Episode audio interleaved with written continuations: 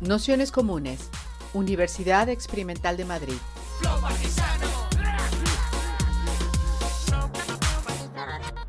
Toda la información en nuestro canal de Telegram Nociones Comunes o en nuestra web traficantes.net barra formación.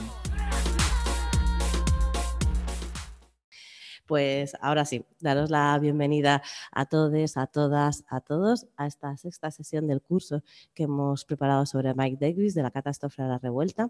Para esta sesión que, que ya cierra un poco el curso, contamos con la suerte de que José Mansilla nos haga una introducción eh, intentando un poco, eh, bueno, a propósito de pues, toda la parte que, que, Mike Davis trabajó más sobre ecocidios y sobre todo también lo que tenía que ver con, bueno, pues con el adelanto de lo que fue el COVID y eh, a través de, de, distintos textos que publicó, bueno, bien un monstruo con distintas bueno, con distintas versiones que dependiendo de la editorial la han ido publicando de, de una manera diferente, ¿no? Entra en escena un monstruo, bueno, va, yeah, yeah, boy, yeah, boy, yeah, boy, yeah, boy. Let me, let me, oh my god, mama, yeah. Let, ah. let me just speak, bro. Just man, Silva. A ver. Yes. Yes. Entonces. Vamos, Entonces, eh, bueno, como os contaba, eh, Pepe bueno, o José eh, es antropólogo, forma parte también de diversos grupos sobre, sobre trabajo en el espacio público, sobre el control social y, exclusión social en el espacio urbano. Es profesor de antropología en la Universidad de Barcelona y bueno, diversos espacios y militancias en las que comparte esta defensa del, territorio y del uso del espacio desde, desde una perspectiva crítica y, antagonista. Entonces, eh, bueno, a propósito también del, texto que haya publicado con, con Mediaterra, le hemos propuesto el relacionar ambas, ambas cuestiones. Así que, sin más, haremos como otras veces una introducción de unos 50 minutos así y un ratito de, de debate, preguntas y demás. Así que nada, muchísimas gracias por haberte dejado para esto. Eh, bueno, nada, muchas gracias a vosotros por invitarme antes de, de, comenzar, que después se me enfadan en la universidad, es en la Universidad Autónoma, no en la de Barcelona, la Universidad ah. Autónoma de Barcelona. No, no, pasa nada, pero es que después me dicen, has dicho una, una universidad que no, no pasa nada. Ya está. Eh, bueno, mucho, lo que decía, muchas gracias por la invitación y, y, y, muchas gracias a todos los que estáis aquí, tanto me imagino presentes ahí en Madrid como online. Lamento no poder estar ahí también presencial, sé que desde Traficantes me habían invitado a ir y tal, pero bueno, yo precisamente hoy tengo clase, tenía clase a primera hora y después de comer y después tengo clase mañana por la mañana otra vez a las ocho y media, es imposible eh, que vaya y vuelva tan rápido y entonces pues es mucho mejor o, he considerado oportuno hacer esta intervención online. No voy a poner ningún, ningún PowerPoint ni ninguna cosa extraordinaria. Eh, esto, bueno, eh, yo soy poco partidario de los PowerPoints con muchas letras y cosas así, normalmente suelo utilizar alguna foto y tal, y además una vez, bueno, la gente que nos dedicamos a la antropología desde el punto de vista urbano, algunas veces eh, nos toca ir a hablar a, a, a congresos, a jornadas, a seminarios y tal, donde hay muchos arquitectos, ¿no? Y los arquitectos, no sé por qué, es una cosa como innata en ellos, arquitectos y arquitectas tienen una, una, no sé, una, un, un, una actitud especial para hacer PowerPoints. Entonces, cuando yo voy con los míos, que normalmente utilizo la plantilla, la plantilla de Microsoft, pues siempre quedo como en ridículo y en un momento determinado preferí no hacer nunca más PowerPoints y dedicarme básicamente a que se me viera el careto o enseñar alguna foto. Entonces, esto es lo que vais a tener, eh, yo y el, el trasfondo del despachillo que uso en casa, espero que, que, con eso sea suficiente y que os centréis mucho más en lo que tengo que decir y en lo que podemos conversar, conversar entre todos que en, cualquier otra cosa. ¿no?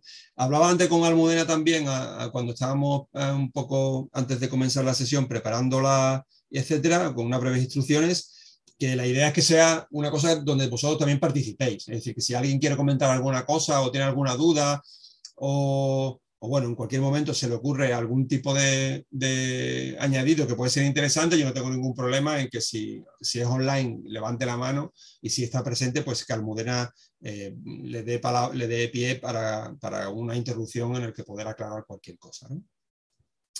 Bueno, una vez dicho esto, eh, mm, bueno, eh, hablar sobre Mike Davis, también lo comentábamos antes con, con Almudena, es como un poco eh, curioso porque en el sentido de que es un sociólogo que es muy importante para los estudios urbanos, para los estudios críticos urbanos, pero que es verdad que, parece que ha tenido como un recorrido menor o es menos conocido a nivel popular o dentro de la disciplina, si queremos verlo así, que otros autores, eh, bueno, que, que, pueden ser, no sé, David Harvey o Neil Smith o, tantos otros, ¿no? Que han hecho también mucho por los estudios, estudios críticos urbanos. Mike Davis parece como, eh, bueno, alguien que también está por ahí, pero que no tiene tanta preeminencia. De hecho, cuando estaba preparando esta, esta charla, me, eh, he estado leyendo cosas sobre, por ejemplo, que Mike Davis es un gran desconocido en, en América Latina pese a que la mayoría de sus libros están traducidos al castellano. Están traducidos desde aquí, están traducidos desde el conjunto de, España,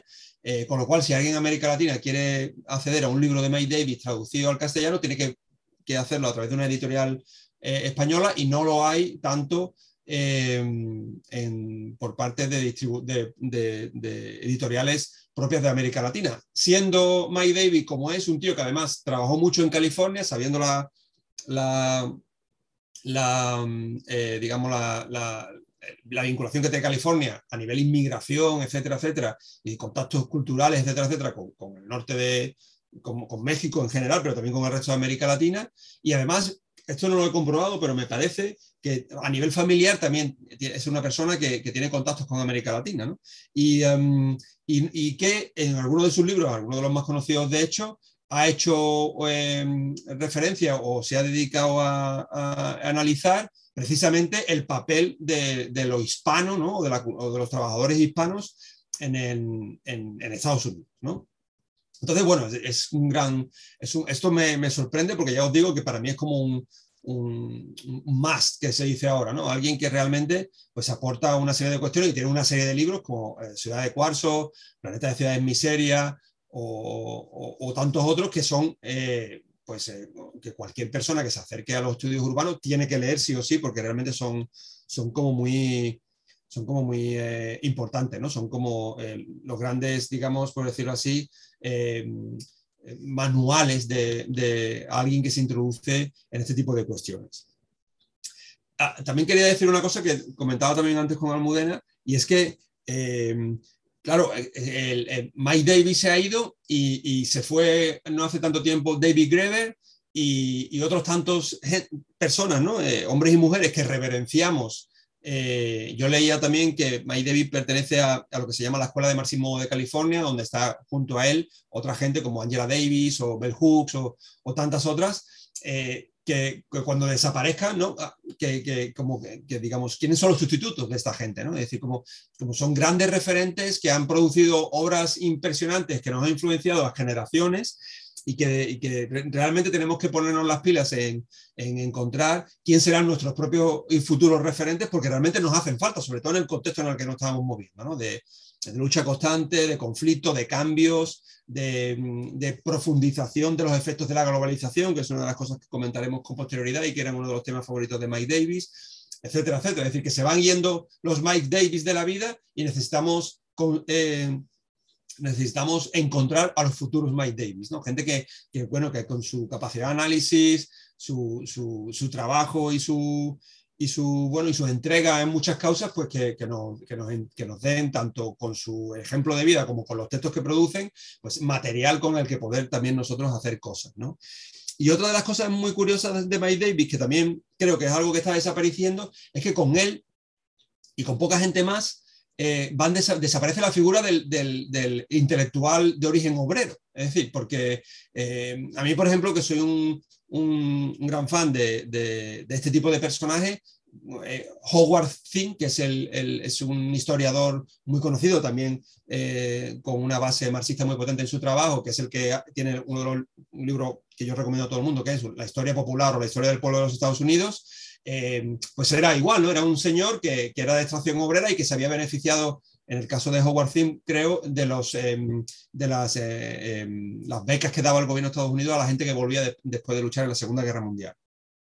Mike Davis era un tío que curró, había sido, otro, creo que ya se ha comentado en alguna que otra de las sesiones, había trabajado en un matadero, había conducido autobuses, había sido eh, sindicalista, es un tío que proviene, digamos, de la lucha en, antes de dedicarse exclusivamente o casi exclusivamente a la labor académica ¿no? en, la, Universidad de California, la Universidad Pública de California. toda esta gente que tienen, no solamente incorporan una perspectiva como corriente de pensamiento crítico, materialista, como queramos verlo, en su obra, sino que además tienen una trayectoria vital que los avala y que precisamente le permite incorporar un punto, una visión eh, que, no se tiene ¿no? Cuando, cuando uno no, no, proviene de esos contextos. Y esta gente también se nos está yendo. ¿no?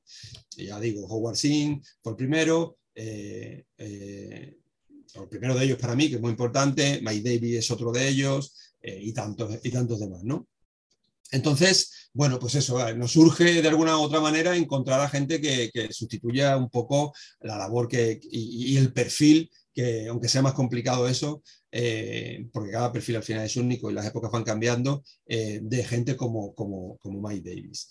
Después, em, entrando ya un poco en él, una de las cosas que, que hay que tener en cuenta es que, aunque ahora nos parezca muy típico y muy eh, expandido la existencia de una cierta academia o de una línea de pensamiento de, estudios críticos en relación a la cuestión urbana, esto tampoco es una, es una digamos, una, una, una, cosa que haya estado siempre ahí. De hecho, Mike Davis se puede decir que a nivel norteamericano es uno de los pioneros que en los años 90, justo cuando estamos hablando del consenso de Washington y, de, del, digamos, el triunfo eh, del neoliberalismo como doctrina única, por decirlo así, ¿no? y pensamiento único, la caída del muro de Berlín, la Unión Soviética y tal, él insiste y persiste en mantener un pensamiento de carácter marxista ¿no? en su obra, cuando, por ejemplo, gente como, como Manuel Castells, que, ahora es conocido por otras cuestiones, en los años 70, precisamente cuando, cuando era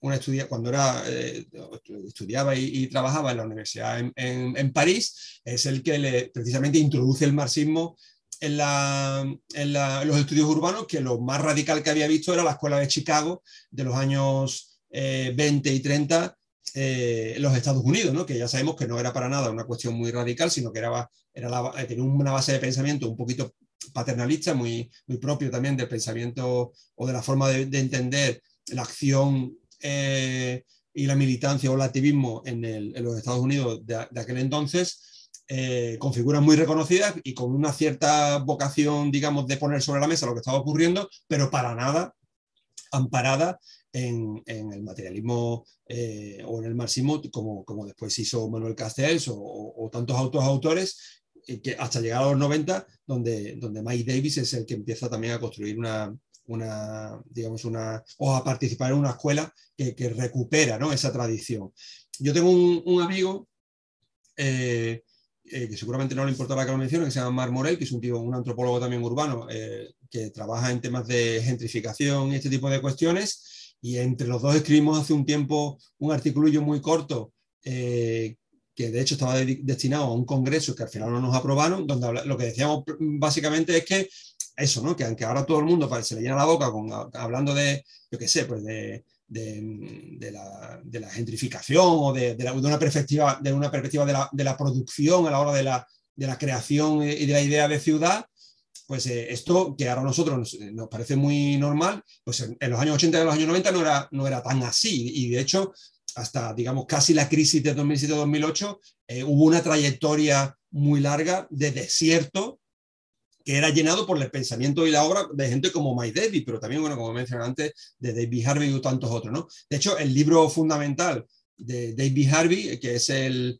Em, los límites del capital, ¿no? Eh, este se, publica en el año 81, creo que es en el año 81, no recuerdo exactamente, no se traduce en castellano hasta mucho después por Fondo de Cultura Económica, eh, está completamente descatalogado y es como la gran obra de, David Harvey. Y sin embargo, él lo cuenta en alguno de sus, em, de sus escritos que tuvo que dar muchas vueltas por editoriales porque nadie eh, se lo quería publicar, ¿no? Y es un análisis marxista de la producción del espacio eh, que ya había tanteado un poco en los años 70 con, con el de el, donde habla de, de, justicia y, desigualdad urbana, que está publicado aquí en, castellano por, el eh, siglo XXI, y, sin embargo el, de los límites del capital no está en ningún sitio. ¿no? Y claro, eso es un ejemplo muy bueno de, la, de, lo, de lo, digamos, de lo, de lo de capa caída, por decirlo de alguna manera, que estaban los estudios urbanos hasta la llegada o la retoma, ¿no? o la, el reposicionamiento o el reimpulso por gente como, como Mike Davis. ¿no?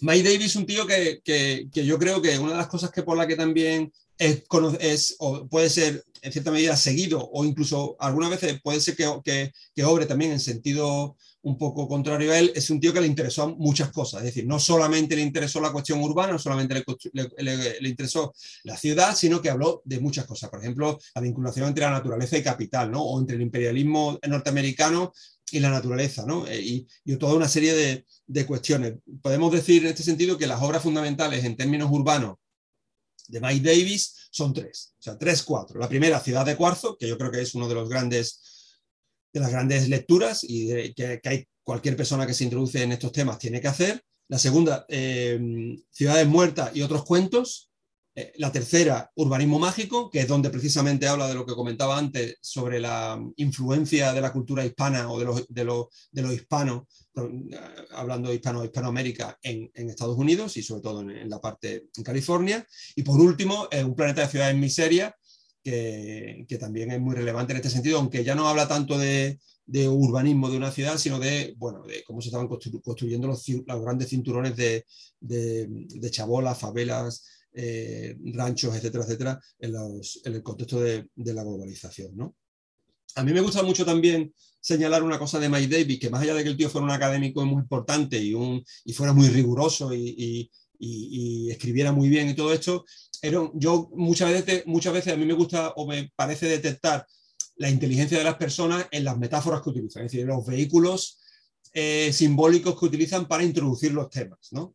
Eh, en este sentido, por ejemplo, a mí me gusta mucho un sociólogo que seguramente conoceréis, y si no, yo os recomiendo que sigáis, que es Jean-Pierre Garnier, que es un sociólogo eh, francés, ya es muy mayor y que también está a punto de, bueno, ya lleva mucho tiempo jubilado y, esperemos que dure mucho tiempo porque cuando también se vaya Jean-Pierre Garnier no sé qué, vamos a hacer, eh, pero este hombre, por ejemplo, es también muy, muy, juega mucho con las palabras, ¿no? Y, es un gran crítico también desde la izquierda, de la propia izquierda, yo he tenido suerte de tener una relación más o menos personal con él durante algún tiempo y en un momento, me, en un momento determinado me envió a mi casa una camiseta donde salía Marx, salía Marx eh, un, un, paquete de patata frita y abajo ponía bienvenidos al marxismo bufonismo, ¿no? que es un poco la crítica que él hacía de la izquierda eh, posmoderna, por decirlo alguna francesa, que donde decía que más que marxistas parecían payasos, ¿no? que parecían bufones. ¿no? Y, Mike Davis hace una, hace una cosa, bueno, aparte de eso, perdona, Jean-Pierre Garnier también es el, es el, es el responsable de la, de, la, aparición del concepto de ciudadanismo, eh, que después ha sido desarrollado y, y, popularizado por, por, por, otra gente, como el propio Manuel Delgado y demás, pero el primero que, que escribe sobre ciudadanismo es precisamente él, ¿no? y, vuelve a hacer una crítica desde la izquierda a las posturas de la izquierda eh, en el contexto, digamos, de las dos últimas, dos últimas décadas. Pues Mike Davis era un poco igual, es Mike Davis no tenía tanta mala leche, por decirlo así, a la hora de escoger, los vehículos simbólicos, sino que él utilizaba elementos que le podían, que le daban pie a ampliar su campo de, de o a presentar su campo de estudio y, por ejemplo, en el libro de Ciudad de Cuarzo, ya sabéis que él empieza hablando precisamente de, de, una ciudad relativamente, de una comunidad utópica que existía precisamente a las afueras de, de Los Ángeles. ¿no? no hay nada más antiutópico en el sentido progresista del término que la ciudad de Los Ángeles y él empieza precisamente con su espejo inverso, que es una comunidad utópica a sus afueras. en Ciudades Muertas, por ejemplo, habla eh, él escoge varios ejemplos a lo largo de la historia de grandes incendios, ¿no? del papel del fuego, de los incendios a la hora de, de, de la determinación de la construcción de las ciudades. Y en el, tema y en el, en el libro de urbanismo mágico, por ejemplo, pues como habla de la influencia latinoamericana ¿no? en, Estados Unidos, pues eh, urbanismo mágico es una referencia al realismo mágico tan típico de la literatura americana, perdona, latinoamericana de los años 60 y los años 70, con gente como Gabriel García Márquez y tantos otros. ¿no? En este sentido, en, el, en, el, en, el, en, lo que nos respecta y lo que nos interesa a nosotros, eh, eh, con el tema de la pandemia y demás, él lo que propone y, y, es, y proyecta es que las pandemias o, o, los desastres naturales, ya no las pandemias, porque las pandemias digamos que casi podrían ser, o algunas veces intencionadamente o no tanto, son englobadas bajo lo que se conoce como desastres naturales, pues no lo son tanto, ¿no? sino que lo que él viene a decir es que los desastres naturales, entre ellos las pandemias, son fenómenos socialmente construidos. Es decir, que, los, no existe algo como un desastre natural o que un desastre natural, si ese caso sería un oxímoron, ¿no? sino que todo desastre natural tiene detrás una respuesta social. Una respuesta, digamos, que en el, en el contexto en el que nos movemos en el siglo XXI, pues es el marco general de funcionamiento del sistema capitalista. ¿no?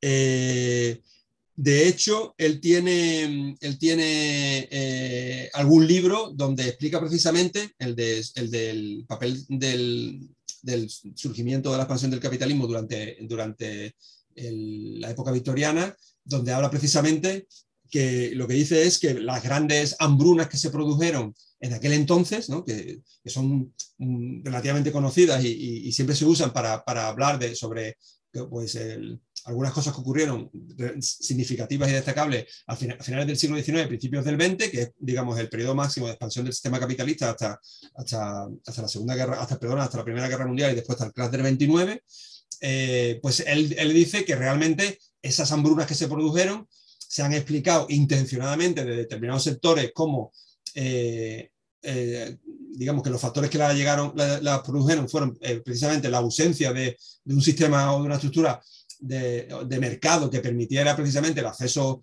y la producción, el acceso al consumo de la, de la, mayor cantidad de gente y la producción industrializada. Y él dice que no, que eso es una falacia, que lo que ocurrió ahí o que esas hambrunas precisamente se produjeron fue por, por, por la, en cierta medida, eh, incorporación de grandes sectores de la, de la población al naciente capitalismo de una forma relativamente violenta.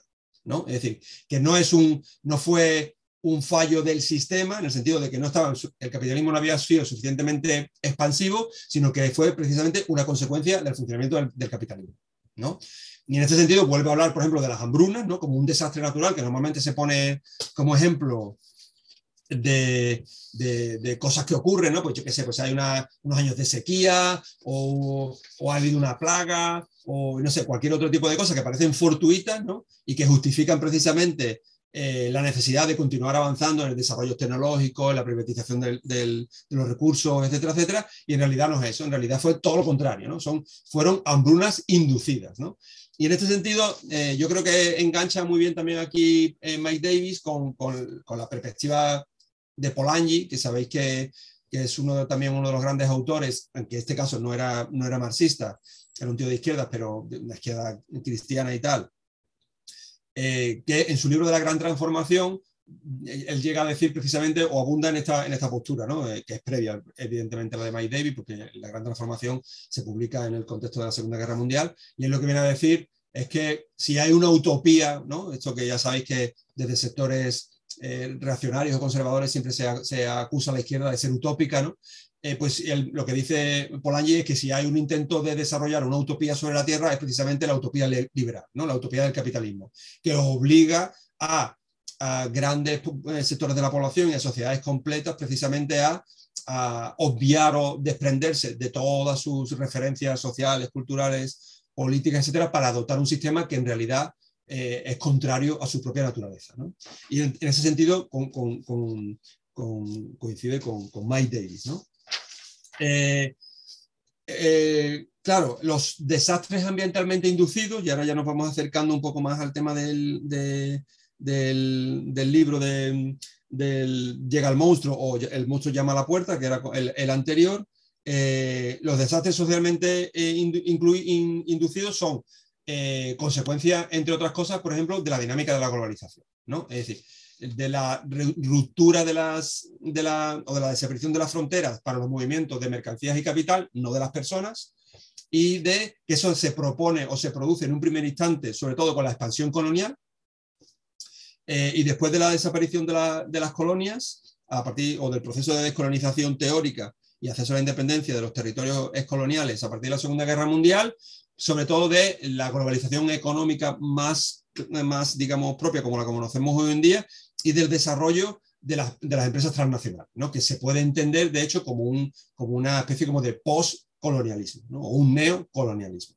Entonces, estos desastres ambientales que se producen inducidos socialmente, precisamente en ese contexto neocolonial, nos llegan al final a todos, nos abarca a la totalidad del, planeta y sobre todo son, vuelvo a insistir, socialmente inducidos. Es decir, no se producen debido a, al azar, sino que, eh, que llegan de alguna manera eh, como, como, consecuencia de una serie de factores que son indudablemente materiales. ¿no? Y en este sentido, por ejemplo, el tema de, que, después todos hicimos muchos chistes con eso, ¿no? Durante el confinamiento y demás, ¿no? De el pangolín que se había comprado en un mercado de China, en Wuhan, y que es el primero que transmite el virus de la COVID-19 a los seres humanos, pues, y que el pangolín había actuado de reservorio y que es el que provoca el salto. Claro, eso no se produce en, un contexto, digamos, del vacío, sino se, se, produce, como después veremos, debido a una serie de condiciones que lleva a que, haya, que existan mercados de pangolines ¿no? en, zonas de, en zonas de Asia.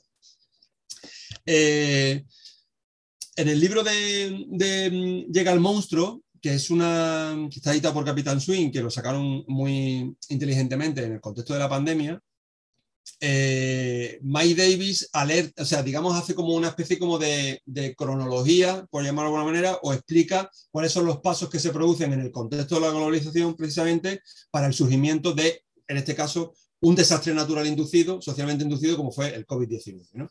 Y él se centra sobre todo en lo que ocurre en Estados Unidos.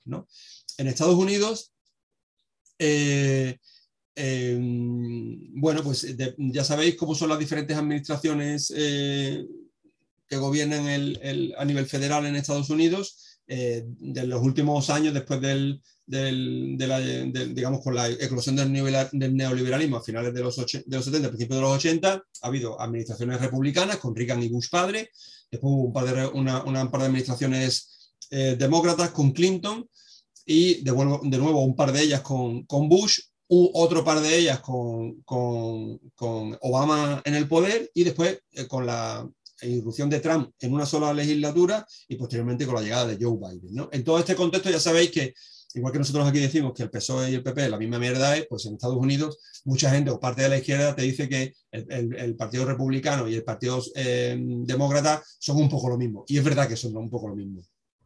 Pero en algunas cuestiones como por ejemplo en eh, el poder o la, digamos, la responsabilidad que se le atañe al gobierno federal en determinadas cuestiones, pues resulta que en relación con esto que estamos hablando de la pandemia, sí que hubo una serie de diferencias. Y Mike Davis las, las subraya o las pone sobre la mesa muy bien precisamente para señalar el hecho de que el gobierno federal norteamericano pues es sensible a este tipo de cuestiones y además es parcialmente responsable de, de la expansión de, este tipo de, de, pandemia o de este tipo de virus, eh, haciendo dejación en cierta medida de la responsabilidad que, podría tener o podría llegar a alcanzar como gran potencia mundial. ¿no? Él, por ejemplo, habla de que eh, los estadounidenses, el gobierno federal norteamericano, se puso mucho las pilas en el tema de, que la globalización no era solamente la apertura de nuevos mercados, sino que también era eh, eh, una puerta de entrada de futuras pandemias, sobre todo a raíz de, la, dureza con la que se presenta el SIDA en Estados Unidos. ¿no? Y como ese paso, de, sabéis que después los estudios han, demostrado que, el SIDA también es un, es un, virus que proviene de, de, los simios, que proviene de un contexto animal, que salta después a los seres humanos y que los seres humanos tienen las consecuencias que tiene. Entonces, esa, la llegada precisamente del virus del SIDA a Estados Unidos se produce como consecuencia de la, mm, globalización ¿no? Eh, y de la apertura de, ciertas fronteras y de la, bueno, de la, el movimiento de las personas. Y es a partir de ahí que Estados Unidos empieza a pensar que quizás tenga que hacer algo para cuidar eh, que ese tipo de sucesos no vuelvan a ocurrir. ¿no? Eh, el, el, Mike Davis es, un, es, un, es un, tío que está muy atento a esto y que de hecho me vais a permitir que lea con, un párrafo exacto del libro de, de la, si se ve, de, la, de Llega al monstruo, donde dice precisamente eh, que cuando él escribió El monstruo llega a su puerta, que es el primer libro que escribe sobre este tipo de cuestiones, que está eh, eh, no centrado en el COVID-19, sino en el SARS-1, que es el que fue la, la famosa gripe aviar, él dice lo siguiente, ¿no? Dice, cuando escribí El monstruo llama a la puerta, el capital multinacional ha sido el motor de la evolución de la enfermedad mediante la quema o tala de los bosques tropicales, la proliferación de la ganadería intensiva, el crecimiento explosivo de los barrios marginales, a lo que hay que añadir el empleo informal y el fracaso de la industria farmacéutica para encontrar beneficios en la producción masiva de antivirales esenciales, antibióticos de nueva generación y vacunas universales. Es decir, que en ese, en ese momento la aparición del SARS eh, se debía ya del principio a un fenómeno que era socialmente inducido. Es decir, que no aparece así de buenas a primeras, como si fuera un, como se dice en catalán, como si fuera un bolet, como si fuera una seta, eh, porque ha llovido, sino que tiene toda una serie de factores que son explicables precisamente eh, a través de, los fenómenos de la expansión del capitalismo a nivel global y de la propia globalización. ¿no? Em, Mike Davis es, claro, no deja de ser un, marxista y entonces él dice que está muy bien esto de desarrollar toda una serie de estructuras de emergencia sanitaria como las que se empiezan a desarrollar en Estados Unidos precisamente para controlar el tema del VIH, del, SIDA, pero que lo que habría que hacer para evitar futuras, eh, eh, futuros movimientos en el mismo sentido o futuras catástrofes similares a nivel sanitario es desmontar las estructuras que precisamente han provocado la aparición de este tipo de, de este tipo de pandemia, ¿no? Que en el caso de, del SARS, pues es, eh, eh, era el tema de, las granjas eh, a nivel, las granjas de aves que se producían de forma masiva, ¿no? Y de forma fordista y todo esto, y que ya sabéis que la entrada de un virus ahí pues eh, con la capacidad de, replicación que tienen los virus y al tener tantas posibilidades huéspedes, pues las mutaciones son infinitas y las posibilidades de que surja un, que, que salta al ser humano pues son cada vez mayores, ¿no? Pues él decía que lo que había que desmontar, evidentemente, no era tanto tener vacunas preparándonos para eso, sino desmontar ese, ese modo de producción, ¿no? Y el que habla de eso, pues habla de, de la tala indiscriminada, como decía él, de la, de la, de la, de la vacunas eh, del sistema de vacunas, que es una de, los, de una de las, las em, con mucho acierto dice, es una de, de las inversiones menos rentables del, sistema farmacéutico, del Big Pharma, como lo denomina, porque, claro, una vacuna coge, te la pones y te cura, ¿no? Y al, sistema, y al sistema de las grandes empresas farmacéuticas le viene mucho mejor que tengas una enfermedad sostenida en el tiempo, que él pueda eh, digamos, suministrarte los medicamentos oportunos durante mucho tiempo y ganar más dinero. Y, eh, por ejemplo, él habla de una de las enfermedades del primer mundo, como es el colesterol. ¿no? Bueno, total, que, él, digamos, va a las raíces del problema y quiere poner sobre la mesa precisamente que eso, ¿no? que no existen esas desastres ambientales, llámese pandemia, llámese incendios, llámese hambrunas, eh, de forma natural, sino que siempre son como consecuencias de factores humanos. ¿no? Eh, después voy a pasar muy rápido por esto porque eh, ya voy bastante bien de tiempo o, bastante mal, depende de cómo se vea. Eh, porque él, ah, él, digamos, hace también una cronología de cómo el gobierno estadounidense se prepara para futuras pandemias y cómo, de hecho, esa preparación en sus diferentes fases acaba por afectar al mundo entero, ¿no? ¿no? solamente a Estados Unidos. Por ejemplo, él dice que en el año 88, no, año 98, perdonad, la segunda, la segunda legislatura de Clinton, pues el, eh, Clinton crea la Reserva Nacional Estratégica. Y la Reserva Nacional Estratégica para que, para que lo sepáis, es como un gran acopio de material que hace el gobierno federal norteamericano en previsión de que ocurra algún tipo de desgracia. ¿no? por ejemplo, acopian respiradores, acopian mascarillas, acopian em, pues, guantes, acopian todo ese tipo de cuestiones para, en caso de que se presente un fenómeno de estas características, pues ellos ya estén preparados para hacerlo. ¿no? Lo, curioso de, de, Clinton y lo relativamente progre es que no lo pone, o sea, lo, da al servicio de lo que en Estados Unidos se llaman los eh, centros de control de enfermedades, que son unas, unas, estructuras del gobierno federal que están repartidas por el territorio y que tienen la, la función de precisamente vigilar la aparición de cualquier tipo de, de situación eh, sanitaria que pueda expandirse al resto, de, al resto del mismo. ¿no? Entonces, este material está en manos de estos centros de control eh, de enfermedades eh, que si detectan cualquier incidencia, pues inmediatamente pueden eh, poner a disposición de los centros sanitarios del territorio, de los estados o de las ciudades, pues ese, ese, material acumulado. ¿no? El, bueno de, Bush hijo, como buen político conservador, cuando llega al poder en, el año 2000-2001, pues lo que hace es eh, reformular esa estrategia y en vez de y esto os sonará y os gustará, conociendo a, Bush hijo, en vez de dárselo a los centros de control de enfermedades, se lo da al Departamento de Seguridad Nacional, con lo cual ya introduce al ejército. Ahí, ¿no? Al, Departamento de Seguridad Nacional y al Departamento de, Salud y Servicios Humanos, que se llama allí, ¿no? Entonces, en cierta medida, militariza parcialmente este tipo de, cuestiones. Normal en un tío que poco después eh, pues, eh, invadió Irak y, Afganistán, ¿no? O sea, como si no lo hubiera hecho era como para incluso exigírselo.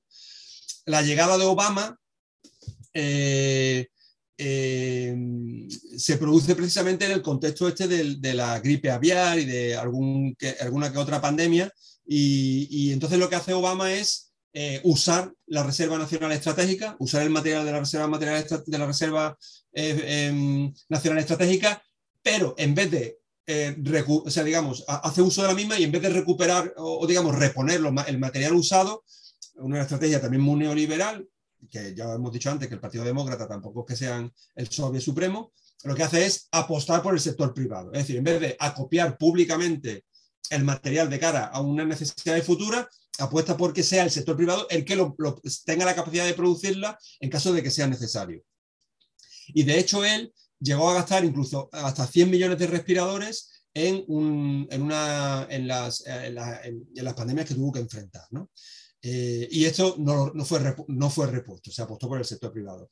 La llegada de Trump, bueno, la llegada de Trump eh, supuso, como podéis imaginar, eh, pues un paso mm, atrás, no, mucho más atrás, ¿no? Porque por un lado tampoco repuso y además dejó de invertir en el sector privado para que pudiera para que pudiera estar preparado para, para frente a este tipo de cuestiones. Eh, eh, de hecho, ya sabéis que una de las cosas que hizo Trump básicamente fue desmontar todo lo que hizo Obama, porque todo lo que hizo Obama sonaba como a, comunismo, un poco como, como lo que pasa en, Madrid con la libertad y tal. ¿no? Es eh, entonces, todo lo que sea una medida medianamente eh, socializante, incluso como el hecho de acopiar material eh, médico por si hay algún tipo de desastre, pues esto le pareció un programa, un programa de Obama, y el tío lo que hace es eliminarlo. ¿no?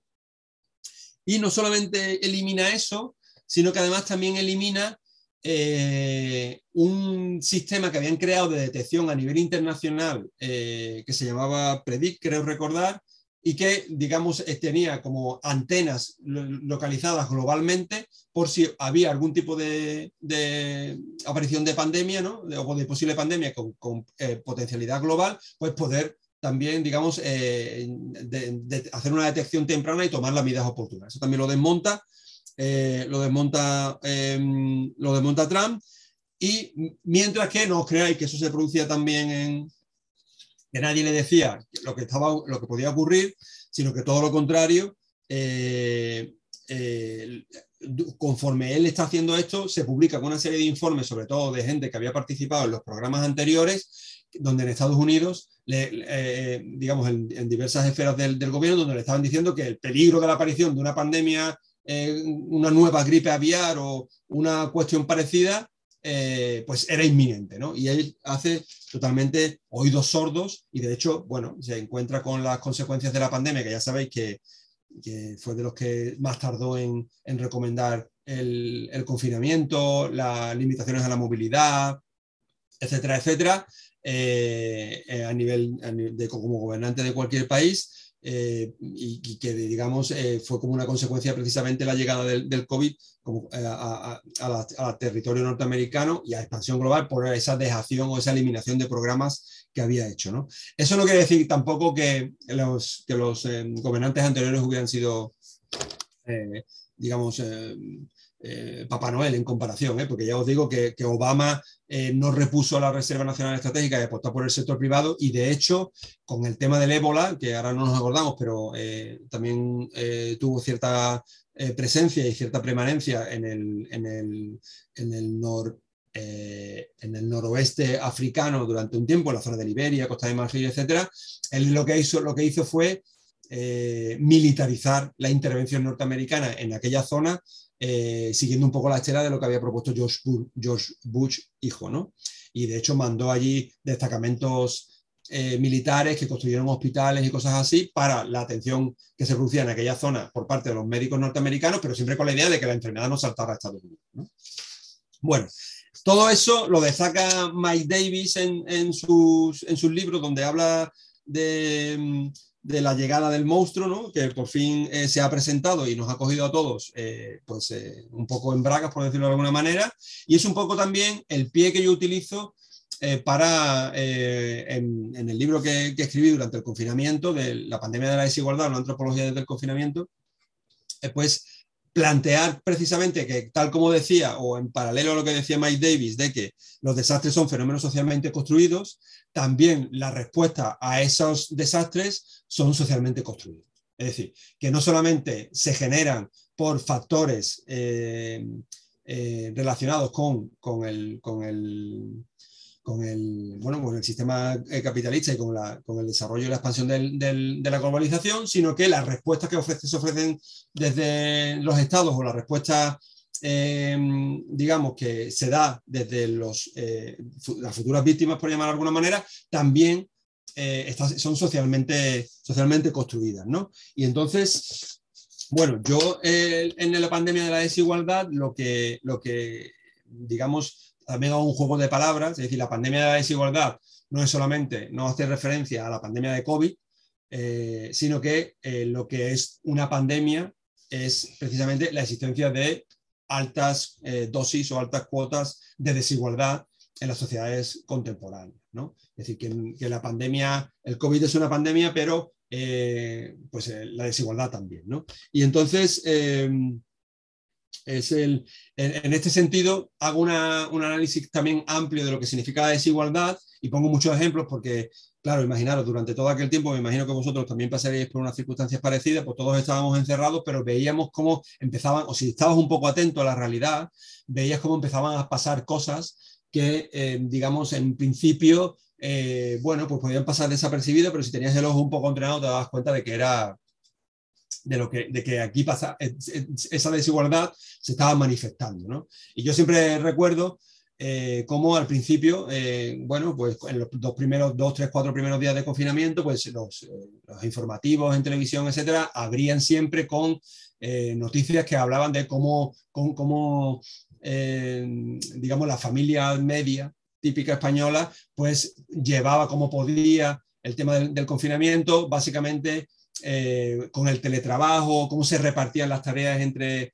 entre los diferentes progenitores en, el cuidado, en las tareas de cuidado, ¿no? todo ese tipo de cuestiones. Y entonces aparecía como una visión así como muy colorista y muy, muy positiva de, mira, aquí estoy haciendo teletrabajo mientras que estoy cuidando al niño, no sé qué. ¿no? Y no nos dábamos cuenta, o digamos, los medios de comunicación no, no mostraban que esas imágenes de esas clases medias que, digamos, hacían malabarismo para teletrabajar y, hacer, y desarrollar sus tareas de cuidado, eran una minoría. ¿no? Y de hecho, había mucha gente que lo estaba pasando muy mal, eh, precisamente porque eh, la desigualdad era la base o la, el, el, su, su, cotidianidad. Entonces, siempre recuerdo, y eso aparece en el libro, como el primer artículo donde ya se empieza a hablar de cómo vive la gente que comparte piso o cómo vive la población migrante que comparte piso o que, vive una, o que, o que, o que normalmente utiliza la, la, vivienda única y exclusivamente para dormir porque se pega todo el día trabajando fuera o usa mucho el espacio público, el espacio urbano como elemento de compensación de las limitaciones de la vivienda, pues eh, no, no, fue hasta un artículo que se publica en el diario.es, me acuerdo, que sobre un barrio concreto de Barcelona que se empezó a decir, bueno, ¿cómo están pasando esta gente el, confinamiento? Y ese confinamiento era una desigual, era una muestra precisamente de ese fenómeno de la pandemia esa respuesta a la pandemia como algo socialmente construida, en este sentido, desde un punto de vista muchísimo eh, menos igualitario, por decirlo así, o muchísimo menos eh, una palabra que no me gusta nada, pero que voy a utilizar en este momento, resiliente, eh, que, las clases medias que, mostraban, que se mostraban en televisión. ¿no? Y, no, y dejo de lado la aparición de deportistas y gente bien diciendo lo bien que se lo estaban pasando en su piscina, en su chalet, etcétera, porque ya me parece como un insulto. Pero, pero en general, la imagen que se trasladaba a la sociedad española, así como a nivel eh, pues eso general, era de cómo, cómo era posible pues, conllevar ese tiempo ¿no? de encierro desde un punto de vista muy clase medista, cuando eso no era lo que estaba ocurriendo. No era lo que estaba ocurriendo ¿no? Perdonad, porque me ha saltado el, el WhatsApp, no sé por qué, lo quito. Eh, bueno, eh, claro, eso eh, me da pie para hablar en el libro también de cómo, y es una cosa que está muy relacionada con Matt Davis también, con la obra de Matt Davis, sobre todo las que le dedica precisamente a las tecnologías y a las estrategias de control de lo que ocurre en la ciudad, sobre cómo se gestiona esa desigualdad. ¿no?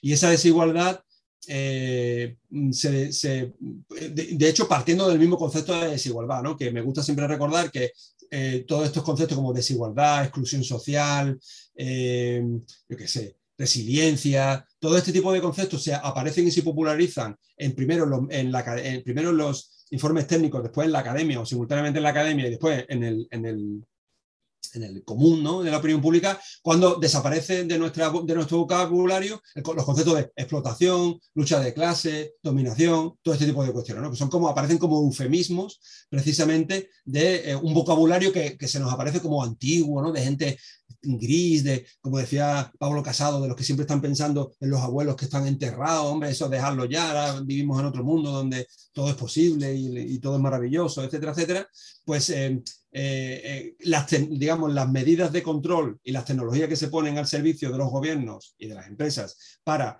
gestionar esa desigualdad, digamos, son parte fundamental también de la obra de, Mike Davis, que precisamente en control urbano habla de las tecnologías securitarias, del papel de la policía, etcétera, etcétera, y lo retoma, de hecho, no solamente eh, ahí, sino que lo, que, vuelve a aparecer en muchas de sus... El propio urbanismo, ¿no? El propio urbanismo es una herramienta de control y, de hecho, eh, algunas veces me, llaman o, o para hablar o para que le dé mi opinión o mi parecer sobre en lo que es el urbanismo hostil, ¿no? el urbanismo antipersona, que ya sabéis que son otras estrategias de control urbano que están basadas en el intento de modificar comportamientos en las calles y en las plazas a partir de, de diferentes dispositivos, pinchos, bancos, bancos, unipersonales, ese tipo de cuestiones. Pero yo siempre digo que eh, urbanismo hostil es como un pleonasmo, es decir, el urbanismo ya es hostil, porque nos impone un orden y una jerarquía en el uso de la ciudad y por tanto eh, nos intenta digamos, conducir o, en cierta medida alterar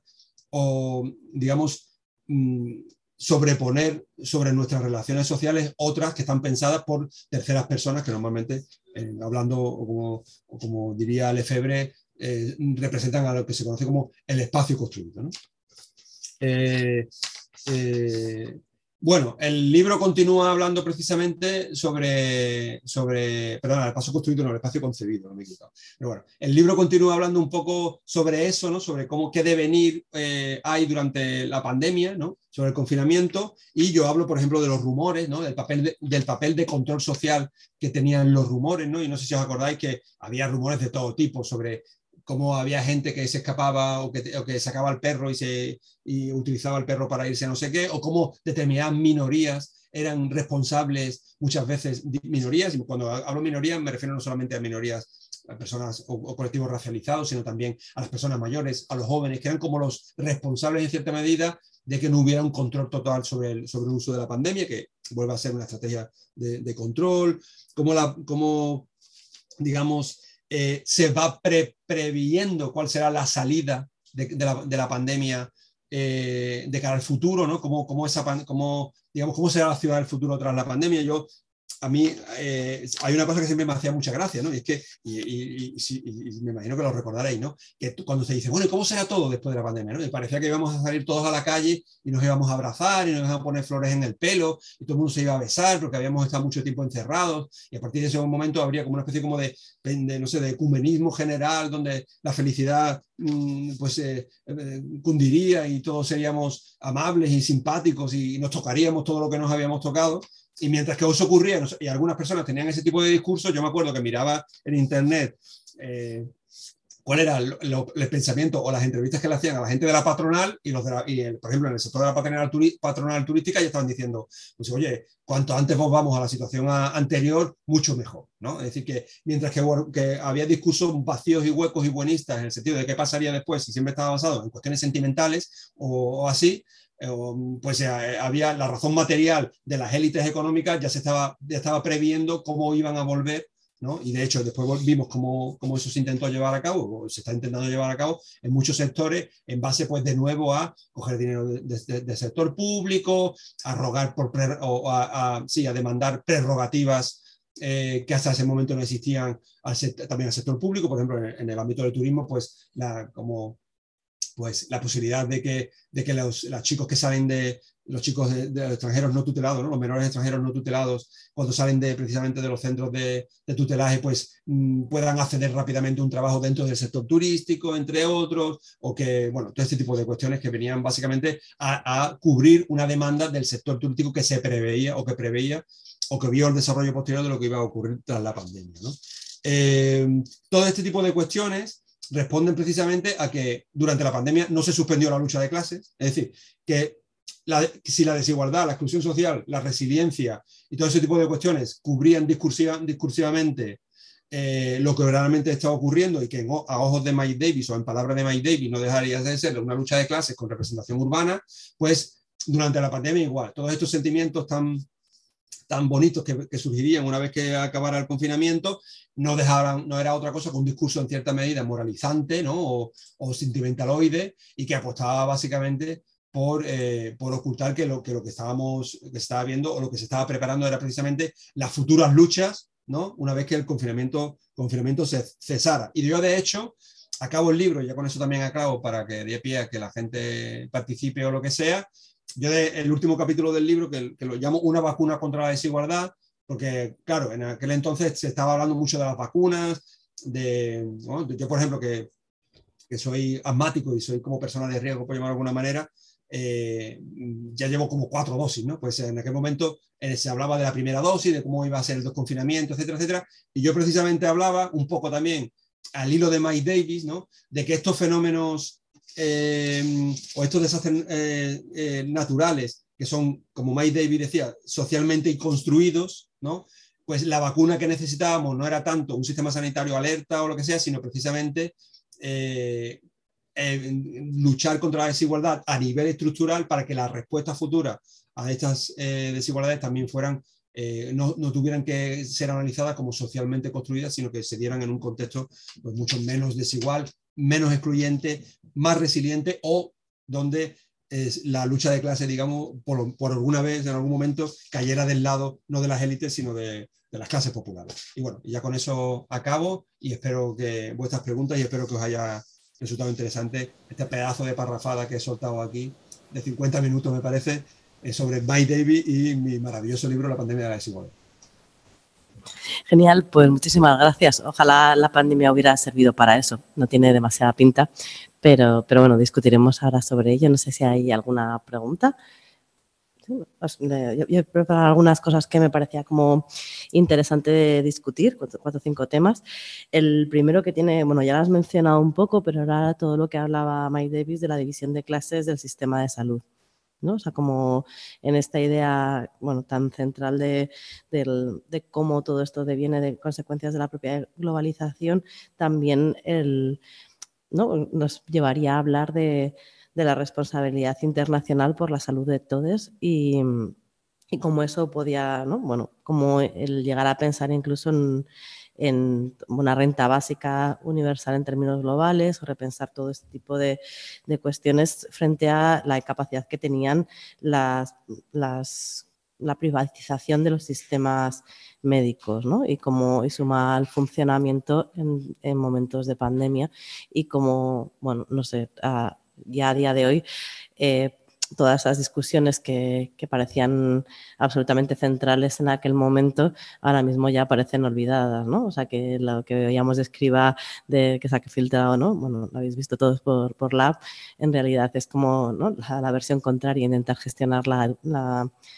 la sanidad prima, la primaria eh, a través de, privatizaciones, la, propia antítesis a, pensar sobre este, sobre este tipo de, sobre este tipo de, sistemas y, y cómo podían bueno, no sé, como que sorprende mucho con la centralidad que ha tenido el COVID hace, hace tan poco tiempo que rápidamente olvidemos este tipo. Ya no nos acordamos de eso. Sí, ¿no? Como, ok, vuelvan a, bueno, aquí está muy en el centro un montón de, luchas por la sanidad que tienen bastante que ver, pero que de alguna manera mm, no son capaces de dar respuesta a las problemáticas que había. Una, mm, y, otra de las cosas que también hemos hablado nuestra bastante, que tú nos has contado mucho, que también viene un poco al hilo de esta división de clases del sistema de salud, era la importancia, o sea, esta misma división de clases, cómo se estaba trasladando a los aspectos físicos de la ciudad. O sea, como en realidad durante la propia pandemia también se hablaba del espacio público, de no sé qué, bueno, como si de repente la pospandemia aquí para a revisarse como una especie de revisión higienista de, la propia ciudad y ha sido todo lo contrario. O sea, lo que nos hemos encontrado, lo que nosotras pensábamos que, que estaba pasando era un abandono de la ciudad de quien podía irse. ¿No? Clases medias culturales, eh, ¿no? Como una parte de la ciudad que de repente se fuga, entonces eso ya no es un problema para ella, o sea, que, que irse a otros sitios, múltiples residencias, me voy al campo, aunque puedan mantener una residencia, o sea, como ahí sí que ha habido parques, ahí sí que se abren las terrazas y demás, y como comentabas, toda una gran parte de la ciudad que directamente está olvidada, aunque en realidad estamos viendo que las consecuencias son para todas, o sea que no te vale con aislarte en no sé qué sitio para, pero en la práctica real o en la vivencia real, por lo menos nosotras sí que notábamos que se estaba produciendo, no sé si vosotros también lo habéis visto así, como un discurso que no, o sea, que a lo mejor no se reconoce como públicamente, pero que tú lo vas detectando y que incluso lo hablábamos, bueno, no sé si era, bueno, no sé en qué curso era, ya no me acuerdo, pero así como recientemente, eh, también con incluso las propias migraciones, ¿no? O sea, como que era, la situación ya tan desigual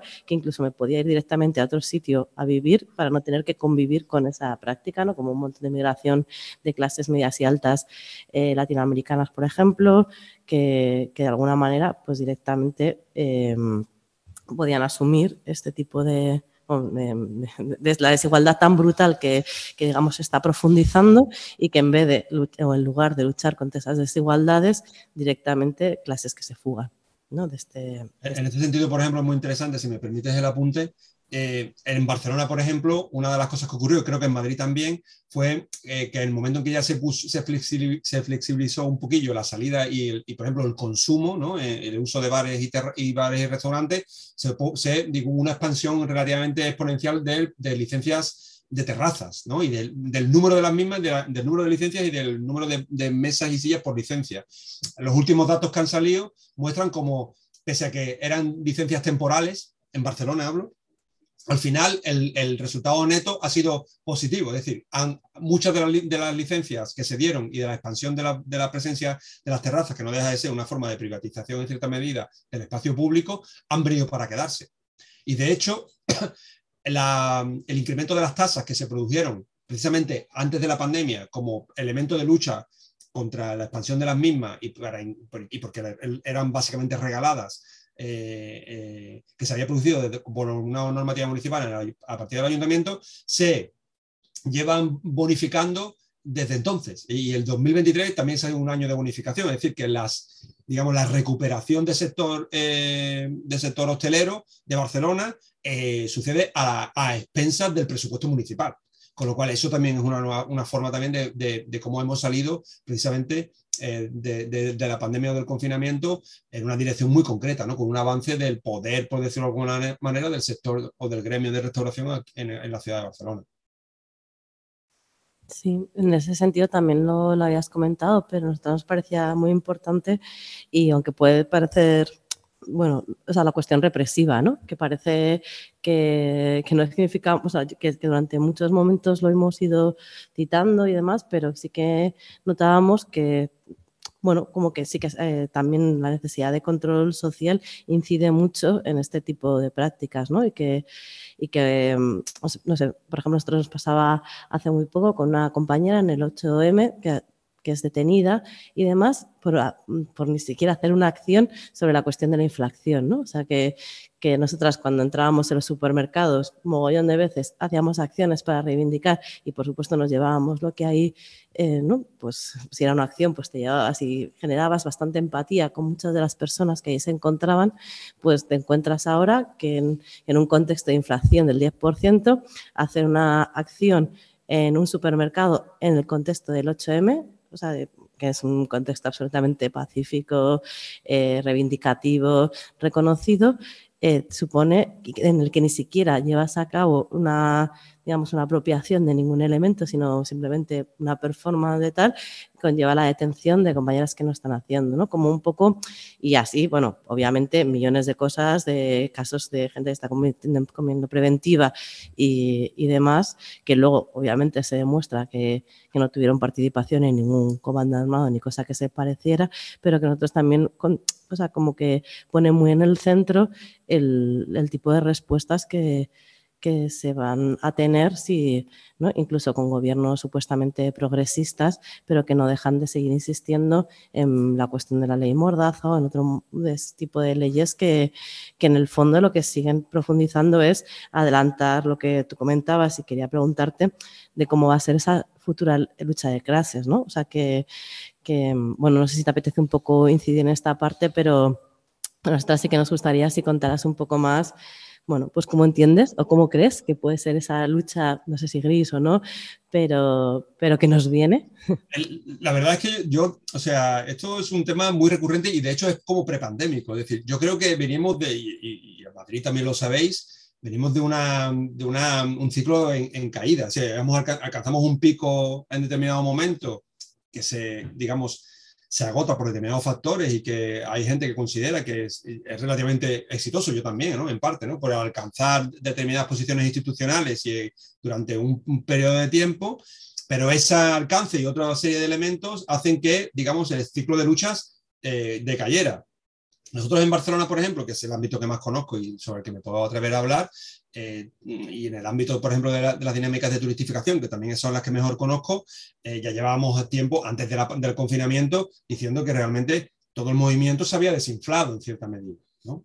Y que, la, de hecho, la crítica más estructural, por decirlo así, la crítica que va a las raíces, esa crítica de fenómenos socialmente inducidos que decía Mike Davis, eh, también, ¿no? Y, y, de hecho, en cierta medida, ahora que hemos vuelto a una cierta dinámica de contestación, que no mucha, porque ya os digo que seguimos de capa caída, aparece muy motivada con elementos muy puntuales, ¿no? O sea, muy toponímicos, muy topográficos, vinculados a elementos muy concretos y siempre exigiendo no soluciones, digamos, estructurales, sino soluciones inmediatas. Y están apareciendo precisamente estas soluciones eh, que se ponen sobre la mesa desde un punto de vista securitario. Y pongo un, ejemplo, eh, un par de ejemplos muy, muy sencillos, y para que, pero que habla muy bien precisamente de cómo, digamos, hemos dejado atrás ese, ese discurso más estructural y más eh, de posibilidad de lucha en la construcción de alianzas, de clase, etcétera, etcétera, por, por la apuesta por eh, qué hay de lo mío, ¿no? O sea, ¿dónde, qué, podemos hablar de lo mío? Uno de ellos es, por ejemplo, en mi barrio aquí en Barcelona, toda la zona de Poblenou y tal, tiene una zona que, que es una, la antigua, eh, digamos que era, eh, todavía quedan restos de eh, zona industrial, etcétera, etcétera, que es, que, es, una zona de marcha, de marcha nocturna, ¿no? de ocio nocturno, y que de hecho se ha, pasado a conocerse como el Triángulo Golfo, ¿no? precisamente por eso. Y es donde, donde se está llevando a cabo digamos, las dinámicas de la celebración de botellones. Bueno, pues durante todo el invierno hemos asistido precisamente a movilizaciones vecinales en contra de los botellones, exigiendo la presencia de mayor, de mayor eh, policía y de represión policial. ¿no? Eh, yo hice, tuve la, suerte de, elaborar un informe para, para el defensor, el síndic de Greuges, que se dice, que es el defensor del ciudadano aquí en Barcelona, donde precisamente apostábamos por medidas contrarias a esas, porque sabíamos la respuesta que se podía tener desde el punto de vista negativo. Pero bueno, al final entre una cosa y otra, parece que el fenómeno se ha desinflado él, solo, pero nunca pasaron de la respuesta securitaria como elemento principal. Y ahora estamos viendo en, el contexto de una zona muy concreta de Barcelona, que es una de las zonas más que está sufriendo más la turistificación, que es el Turo de la Rubira, que es una zona eh, donde se tiene una visión de 360 grados de la ciudad y muy atractiva, como la, pese a que hay parte del discurso que también es de tipo estructural, las soluciones que se están solicitando, que se están eh, poniendo sobre la mesa, son también securitarias, es decir, presencia policial, etcétera, etcétera. Es decir, que al final, o los tiempos, o las dinámicas, o la necesidad de aportar soluciones concretas a problemas específicos que ocurren además en puntos distantes de la ciudad, ocultan la posibilidad de esa lucha que debe ser estructural, ¿no? Por el futuro de la ciudad desde otro punto de vista y, además eh, esta propia especificidad ah, impide digamos, que se sitúen bajo un paraguas más general de una nueva ciudad, ¿no? Es decir, de, hacer una, respuesta más global a lo que ocurre en una ciudad como Barcelona. Entonces, pues eh, es que, claro, yo, esto también me pasa. ¿eh? Eh, se lo digo a mis alumnos cuando tengo a las ocho y media de la mañana los lunes. Digo, si salimos de aquí excesivamente pesimistas, espero que en los siguientes días de la semana los, digamos, remontéis porque os queda toda la semana por delante. Pero no hay, no hay los análisis son duros, y las, pero las propuestas siempre tienen que, o los análisis son pesimistas, pero las propuestas tienen que ser optimistas. Es decir, que no queda otra cosa que seguir ahí. ¿no? Esto eh, es así. Es decir, puede ser que la salida de la, pandemia y de la crisis posterior con el tema de la inflación y tal, como tú comentabas, sea una, salida de exigencia de soluciones inmediatas a, a, elementos concretos, pero la labor de muchos de nosotros y de nosotras es precisamente intentar ampliar el foco para que veamos que esas luchas son respuestas parciales a problemas globales y que están relacionados, como decía Mike Davis, a esos fenómenos socialmente inducidos, que son los desastres naturales, que puede ser una pandemia, pero también puede ser la aparición del turismo masivo, depredador y extractivo, por ejemplo.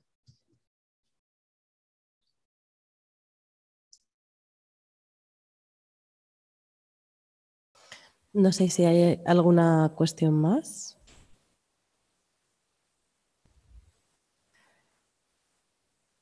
Yo tenía como dos preguntas en las que tenía un poco que, o sea, la, una es si podías contar un poco la propuesta, un poco de cómo haya afectado a las ciudades, que igual te he dejado yo ahí como contándote demasiado rápido lo que opinábamos aquí, por darte un poco de espacio, si podías profundizar un poco más con eso. Y luego otra que tenía un poco que ver también, que bueno, no sé Em, que, también era como las, los tres tipos de, mm, consecuencias, ¿no? La quema de incendios, eh, las macrogranjas y, y, el tema de las, de las eh, inversión en, en en sistemas básicos de salud en las periferias, eh, por, bueno, por insistir un poco en ellas, especialmente la cuestión de macrogranjas y demás, por también dedicarle un tiempo después, en, como también lo has citado un poco ahora con la cuestión de gestión del territorio y, demás, pues también para, porque para nosotros está siendo como central también en, en este momento. Entonces, esas dos cosas, por si te animas. Bueno, a ver, Hay cualquier cuestión que alguien diga, ¿eh? también, que no, sí, sí, sí. Para que no hable solo yo.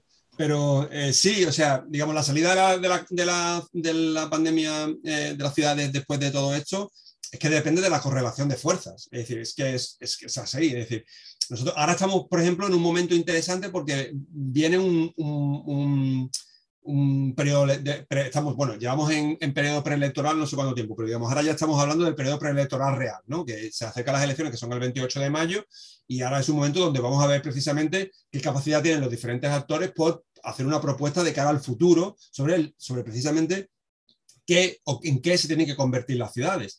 Y tenemos que, que, digamos, ser conscientes de que eso es muy importante y que eso es así y escuchar las diferentes opciones, porque nos guste o no, la, posibilidad de electoralista es una forma directa y, rápida en cierta medida de conseguir alcanzar un una cierta cuota de poder que permita determinar qué futuro de ciudad tenemos.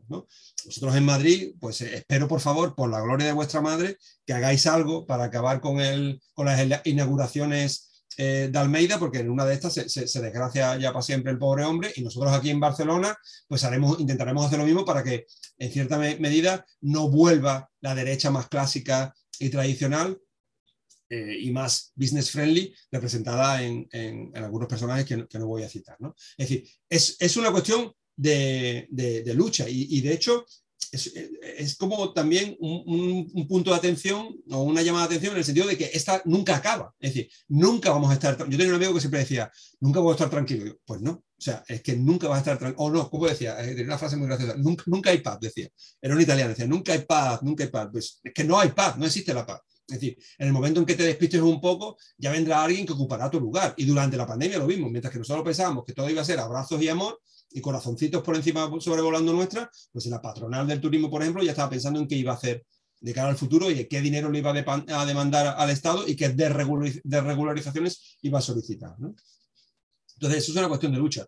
Y lo que me dice sobre el tema de las fábricas y tal, es que yo creo que, que no, o sea, eso sí que ha pasado a un segundo plano, porque si el tema de la sanidad, que dices tú también, eh, que nos, nos eh, digamos, nos enorgullecíamos tanto y decíamos tanto que había que apostar por ella porque se había demostrado que la sanidad pública es lo que nos había salvado de la pandemia, bla, bla, bla, bla, El tema de, de las fábricas de, de, las macrogranjas y todo eso es que ni siquiera se habla. Es decir, eso no está ni siquiera en el debate del día a día.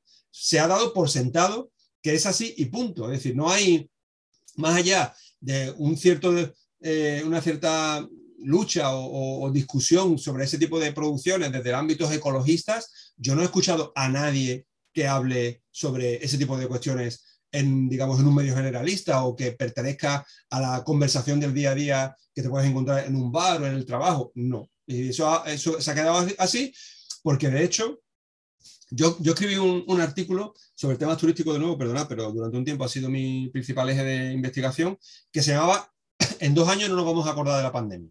Y esto me lo dijo un, directivo de un hotelero catalán eh, muy positivo, en el sentido de, bueno, todo esto que estáis diciendo ahora vosotros de hay que repensar el turismo y tal, no sé cuánto, ah, dos años no nos vamos a acordar y todo el mundo volverá a lo de antes.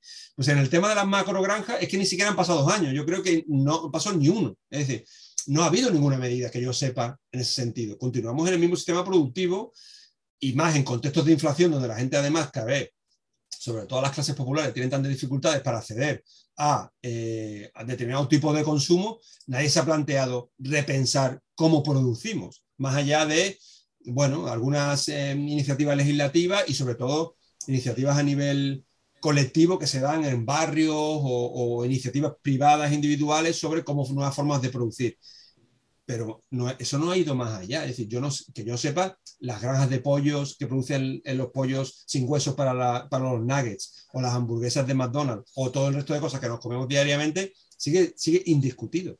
Es decir, y eso es otro ámbito de, de acción y de lucha que posiblemente en algún momento habrá que recuperar.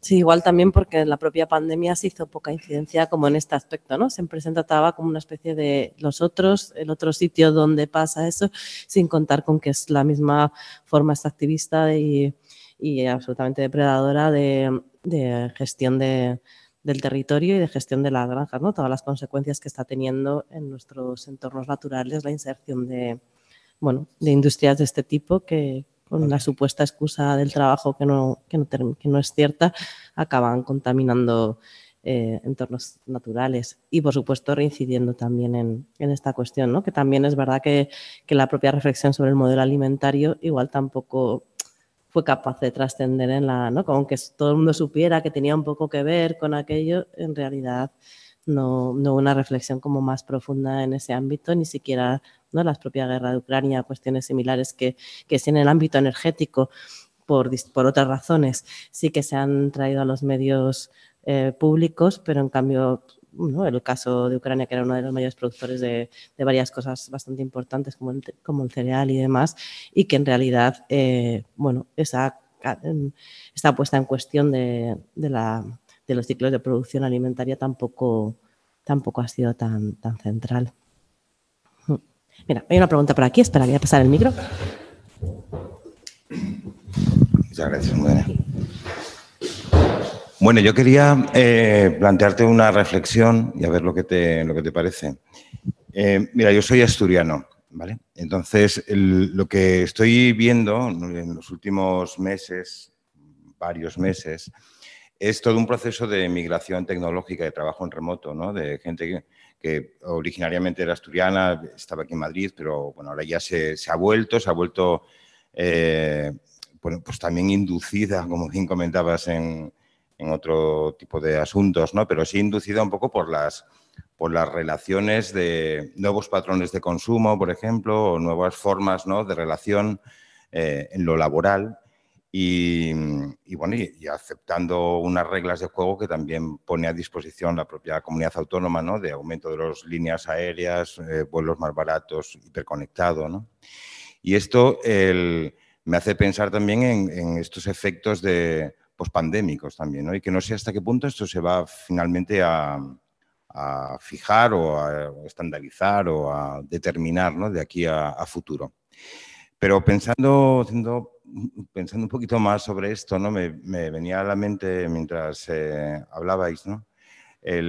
todo lo que corresponde un poco a las nuevas clases sociales globales, ¿no? que Saskia Sassen abordaba también ¿no? en, términos de ciudad global y de nuevos movimientos, no solo de capital, sino de personas, sino también en la construcción de nuevas clases. ¿no? Y todo esto cómo afectaba no solo al elemento migratorio, sino también a, a una clase eh, global que también me, recuerda un poco a estos eh, emigrantes tecnológicos, ¿no? en el sentido de, van a conformar una especie de bálsamo ¿no? que, eh, va a generar nuevas formas también de producción y de, y de consumo. ¿no? esto era una de las cosas que, me gustaría también que, saber tu, tu opinión. ¿no? Em, y esto también me hace pensar en, en, cómo quedan las ciudades, ¿no? En qué entornos pueden quedar eh, a futuro, ¿no? Si finalmente serán un conjunto de paisajes también hipervigilados, ¿no? Que muy, muy centrados a un tipo de producción eh, concreta, ¿no? Que muy derivada y muy alejada también de estas nuevas, nuevas clases o nuevos eh, entornos sociales producidos también o inducidos también por esas nuevas economías también relacionadas con, el, con, pues, con la oferta de paisajes idílicos, eh, paisajes naturales y paraísos naturales un poco también puestos en marcha de aquella manera. ¿no? Quería saber un poco tu, opinión sobre este asunto. Vale, eh, gracias por la pregunta. Entiendo que te refieres a esta gente que, digamos, como ha mencionado también antes Almudena, que, se muda, que tiene trabajos que le permiten teletrabajar, por decirlo, o que son trabajos creativos o tecnológicos y se pueden vivir en cualquier sitio, ¿verdad? ¿Sí? No, te escucho, pero dices que sí. Bueno, pero que no es solo el, hecho de, buscar un nuevo entorno teletrabajable, ¿no? sino también todo esto genera muchos, o sea, nuevas conformaciones, ¿no? Eh, en lo rural, en sí, sí, sí. más ¿no? Sino también en su relación con las ciudades de referencia. ¿eh? Sí, sí, sí, sí, sí, Pienso, por ejemplo, no sé, pues en Candás en relación a Gijón o, yo que soy de la Cuenca Minera, pues el Langreo en relación a Oviedo y Avilés, ¿no? Todas esas relaciones que se producen. Vale, en, relación así como en plan general, eh, esta pregunta, bueno, me, resulta interesante porque ahora estoy de hecho metido en un proyecto que estudia este, este tipo de cuestiones. Yo creo que en cierta medida sea, por ejemplo, durante la pandemia, durante el confinamiento, la gente que dijo, bueno, esto no será una, una vez, sino que ocurrirá frecuentemente, más vale que nos vayamos mudando o vayamos y nos, nos a otras zonas más abiertas, donde tengamos acceso a una mayor cantidad de espacio, a mayor luz, etcétera, por el mismo precio, o perdona, por el, si por el mismo dinero de lo que hago vivo en Barcelona o en Madrid, tendré mejores características y mejor vivienda en otra zona, etcétera, etcétera. Eso, era eso ya entonces, en el libro, mi libro también sale, ya entonces se veía que era una dinámica que tenía eh, más de, marketing y de publicidad que de realidad. Es decir, la mayoría de la gente, ya hay artículos sobre eso, se ha vuelto. Eh, se ha vuelto al, a, donde, de donde salió. ¿vale? Yo creo que en cierta medida hubo gente que intentó aprovechar eso para, digamos, bueno, pues crear una necesidad ficticia en territorios hasta ese momento no, explotados y posibilitar la explotación precisamente inmobiliaria de esos, nuevos territorios que permitían una forma de vida más abierta, con más espacio, etcétera, pero ya, ya se ha demostrado que la mayoría de la gente se ha vuelto a su casa porque eso no tiene ningún sentido, En cuanto al tema de, la, de la, gente que, y del impacto que tiene en estas formas de vida un poco más pues eso, más nómada, vinculada a nuevas tecnologías, etcétera, en territorios ajenos o en territorios eh, que, están interesados en atraer este tipo de población, yo creo que ocurre un poco lo mismo. Digo, ahí hay, hay, más discurso que realidad. Por ejemplo, en Barcelona, que es una ciudad que se apunta a un bombardeo, es decir, eh, cualquier el equipo municipal, sobre todo una parte del equipo municipal, que está más vinculado al Partido Socialista, se apunta a cualquier cosa que, nueva que salga, porque esas son gente que no tiene ni programa, ni idea, ni, ni objetivos de ciudad ni nada, sino simplemente salir, su, su ambición es salir en los medios diciendo la cosa eh, más moderna que exista y después eh, reproducirlo a nivel de política municipal.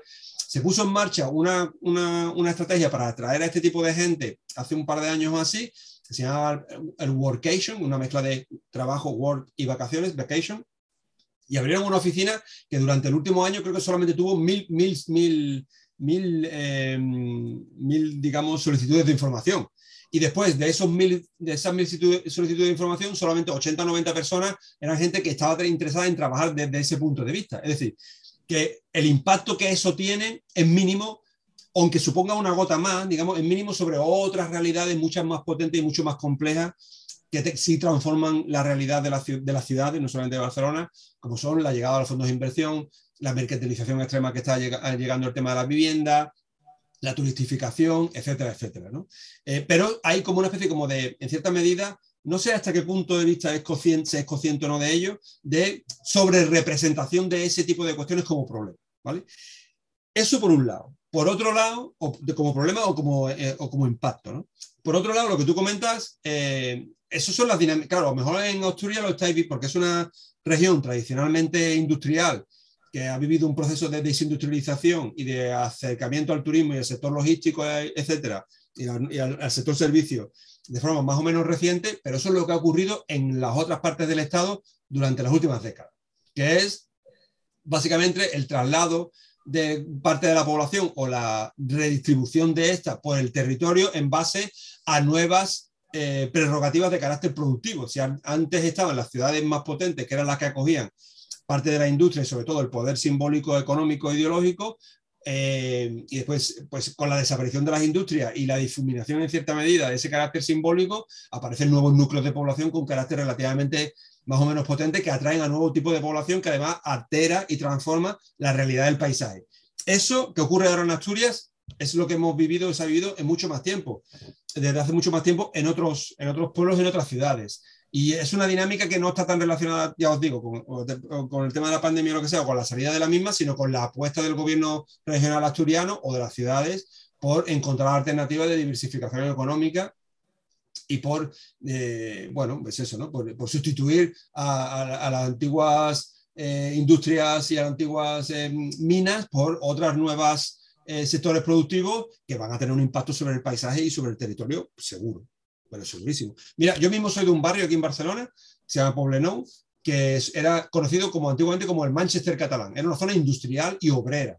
Era teóricamente la mayor, la mayor concentración de industria en Europa, la primera en el continente después de Manchester. Pues ahora, hoy en día, es una zona donde lo que hay es un polígono, un polígono o un distrito tecnológico que no acaba de funcionar y sobre todo es una zona que está llena de, o que donde priva el sector servicio porque estamos muy cerca de la playa, el turismo en cierta medida y sobre todo una zona residencial. Es decir, eso, esas dinámicas son muy frecuentes y lo que hay que para evitar los grandes males que muchas veces genera, que es básicamente dinámicas de gentrificación, turistificación, etcétera, eh, o de homogenización y pérdida de la riqueza cultural, del paisaje comercial, etcétera, es instituir las políticas pertinentes que ya existen, porque no es como cuando en otros sitios se tuvieron que enfrentar, sino que ahora ya se tiene una experiencia de ello.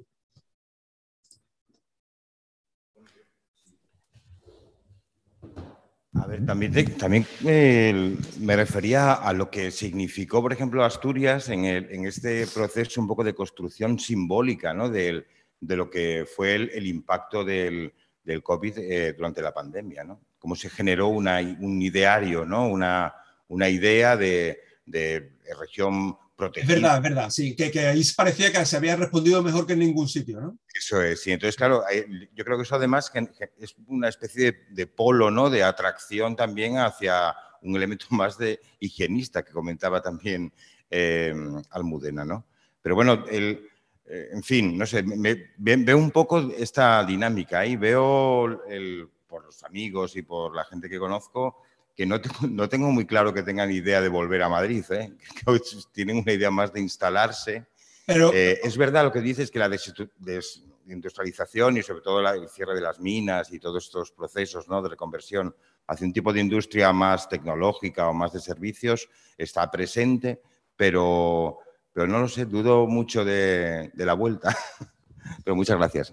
Es que yo estaba mirando las cifras de Madrid, digo, porque de repente no, sé cómo son, y es que en realidad en Madrid sí que ha pasado tanto en la comunidad de Madrid, que ha perdido bastante población, o sea, como que tenía un, un crecimiento vegetativo relativamente creciente hasta 2020, y a partir de 2020 empieza a decrecer mucho, eh, quedándose ahora con una diferencia de 40.000 menos que en 2020.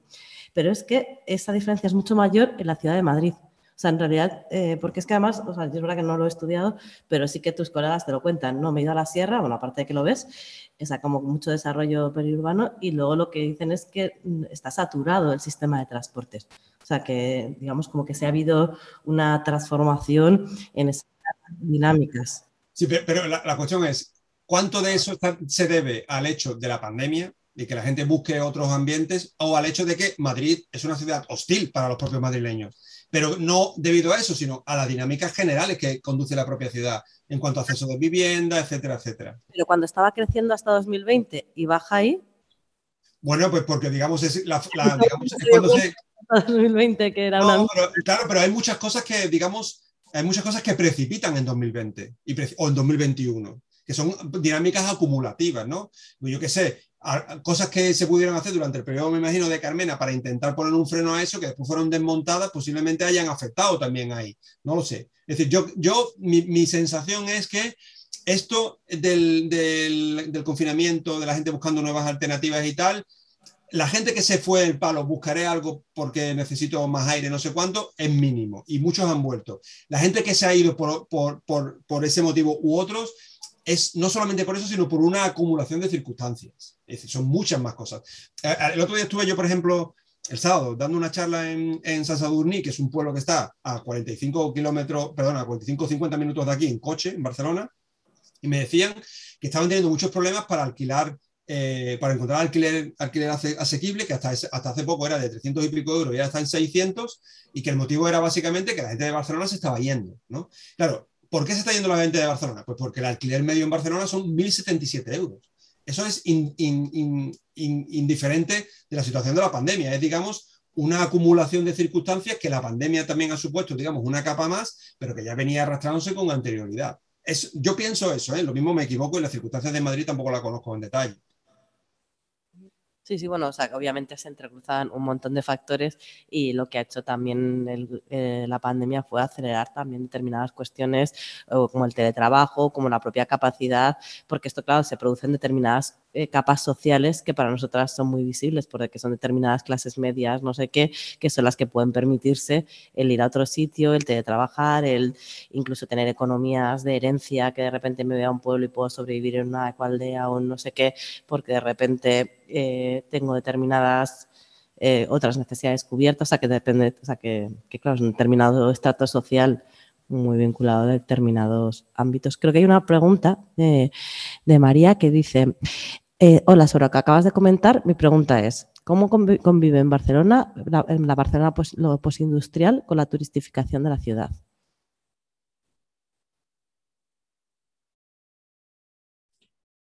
La Barcelona postindustrial es la Barcelona turistificada. Es decir, es que la postindustrialización, es decir, la desaparición del tejido industrial, la marcha hacia el área metropolitana o hacia otros territorios, es sustituida precisamente por, el, entre otros, el sector servicio y entre dentro del servicio el sector turismo, que genera dinámicas de turistificación. Yo, eh, mi definición de la turistificación, como soy antropólogo, es una definición muy cualitativa. Es aquellas, aquellas, digamos, eh, zonas que se encuentran turistificadas son aquellas en las que las relaciones sociales ordinarias se ven alteradas por la presencia del turismo. Entonces, pues eh, claro, eh, depende del territorio, depende del barrio, en este caso, de la ciudad, pues hay, situaciones que están mucho más alteradas que impiden la vida cotidiana que otras. El centro, de la que Ciudad Bella, es mucho, mi barrio muchísimo menos, aunque es verdad que hay cambios muy potentes del paisaje comercial orientados hacia el sector turístico porque mi barrio tiene playa. Entonces, eh, ¿La convivencia cómo es? Pues la convivencia es que la, la Barcelona postindustrial es la Barcelona del turismo. Vale, y también hay otra pregunta de Elena. Eh, sí, bueno, Elena, soy, soy Antonio, es ordenador de la compañía. No sé, si, funciona la cámara, voy a intentarlo. A ver. Bueno, sí, hola. Eh, bueno, este tema de las macrogranjas y tal, ¿no? Gracias por la conferencia, José. Eh, creo que podemos, a ver, el tema de las macrogranjas se está hablando mucho, pero no se está hablando en Madrid y en Barcelona. Se habla en zonas rurales, se habla en el sur, se habla en Jaén, se habla en Aragón, se habla en Murcia. Y hay aquí un vector que puede ser interesante de esto que habláis, ¿no? De, las migraciones, eh, de gente que va a zonas rurales a trabajar, ¿no? A trabajar, como dice comunidad, va fuera quien puede, ¿no? Quien puede tener ordenador y tal, ¿no? Pero puede producirse o puede estar produciéndose eh, huidas, como decía Polla Record, ¿no? Voy al campo, a la ciudad, de gente que va a zonas rurales que se encuentre precisamente con las consecuencias de las granjas, de la producción agroindustrial en forma de olores, moscas, etcétera. ¿no? Eso lo estamos encontrando en zonas, por ejemplo, en el norte de, una, de un pueblo, Lorca, donde recientemente los ganaderos asaltaron al ayuntamiento para defender su derecho a contaminar y a, ¿no? a seguir produciendo cerdos como, como cerdos. Y el caso es que en las zonas altas no se puede vivir. No se puede vivir prácticamente, la gente no puede vivir. Y detectar, creo yo, sacar a la luz precisamente esas, esas cadenas globales ¿no? que unen el pangolín chino con, eh, con, la producción de carne barata que se consume en las ciudades, ¿no? Eh, con el trabajo de la gente que fue reconocida en su momento, ¿no? Eh, fue reconocida de forma totalmente simbólica de los trabajos, los trabajos esenciales, ¿no? que los trabajos esenciales lo hacía gente rural, migrantes, mujeres que estaban cogiendo el bicho, el virus, y fueron, digamos, criminalizadas como vectores de contagio, ¿no? En vez de ser eh, reconocidas como personas que estaban trabajando para alimentar a la población, ¿no? Entonces, es verdad que aplaudimos las consecuencias, me decías también, ¿no?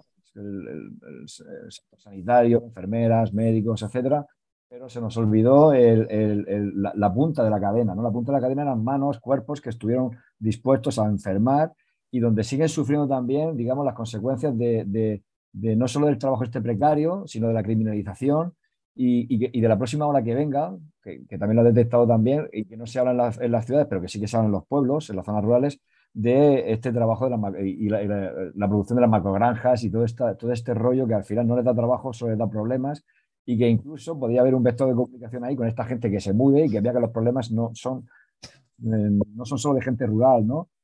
Ahí veo un problema de comunicación posiblemente por clase social, ¿no? No es fácil llegar a una zona rural y hablar con los, con los vecinos y con las vecinas de allí. Pero bueno, simplemente decir eso, que las macrogranjas sí que, sí que están, no llega posiblemente a donde tengan que llegar. No sé, en prensa, en prensa, digamos, afín sí que se han publicado muchas cosas, se han publicado muchas cosas, están publicando. Hay muchos libros también que se están sacando de traficantes. Eh, y, creo que es interesante, interesante porque es un lugar para dar la batalla, ¿no? Y creo que desvelar precisamente estas comunicaciones, ¿no? Entonces, no sé si una pregunta, simplemente dejar eso ahí, simplemente dejarlo ahí porque estaba escuchando atentamente y, quería, simplemente quería decirlo, ¿no? Y gracias por, por eso, por pensar las ciudades, pero también pensar los espacios rurales, ¿no? Que, que estamos encantados así. Bueno, gracias, me callo.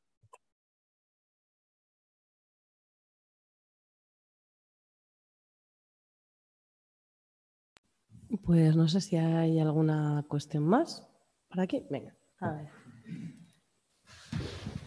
No, yo para allá, en la línea de esto de lo que se está comentando sobre las macrogranjas, sí que es verdad que cuando, vamos, lo poco que se habló del tema es cuando hubo pues, lo típico de siempre, el de la polémica, no sé quién ha comentado tal, eh, le responde a tal ministro y todo este jaleo, que aunque sí que tímidamente se habla un poco de las consecuencias que tenían en los pueblos, sobre todo el tema de los purines o, eh, o también el las consecuencias que podían tener a nivel medioambiental, sí que lo que apenas se nombró, que es lo que precisamente lo que habla Mike Davis en Llega el monstruo, bueno, y otros autores, por ejemplo, eh, de Grande Granja, Grandes Gripes, de Rob Wallace, que es que realmente el problema más gordo que hay con las macrogranjas y con el sistema en general agroindustrial y que aunque todavía no, no ha dado la cara de forma fuerte, pero que cuando tenga eso lugar va a ser algo bastante muy complicado y, que va, y con una solución que no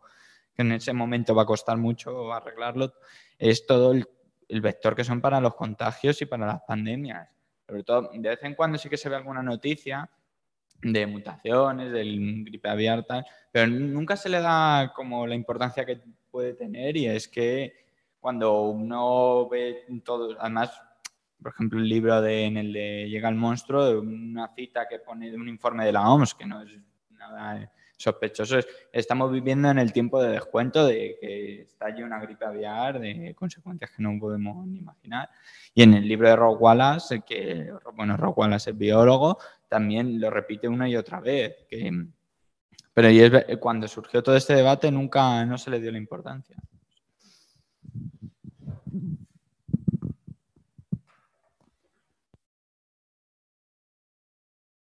Sí, es un poco lo que hemos comentado antes, que realmente no ha estado nunca sobre la mesa. Y de hecho yo, por otras cuestiones, eh, conozco en cierta medida el mundo rural, eh, durante mucho tiempo me dediqué a trabajar en él y las dinámicas que hay son precisamente desarrollistas, es decir, cuantas más granjas vengan, mejor. O sea, no hay tampoco, porque son generaciones, como decía antes Mudena muy bien, muchas veces se ocultan tan, discursos de creación de empleo, de riqueza, y, no hay un discurso crítico sobre eso, más allá de determinados sectores. ¿eh?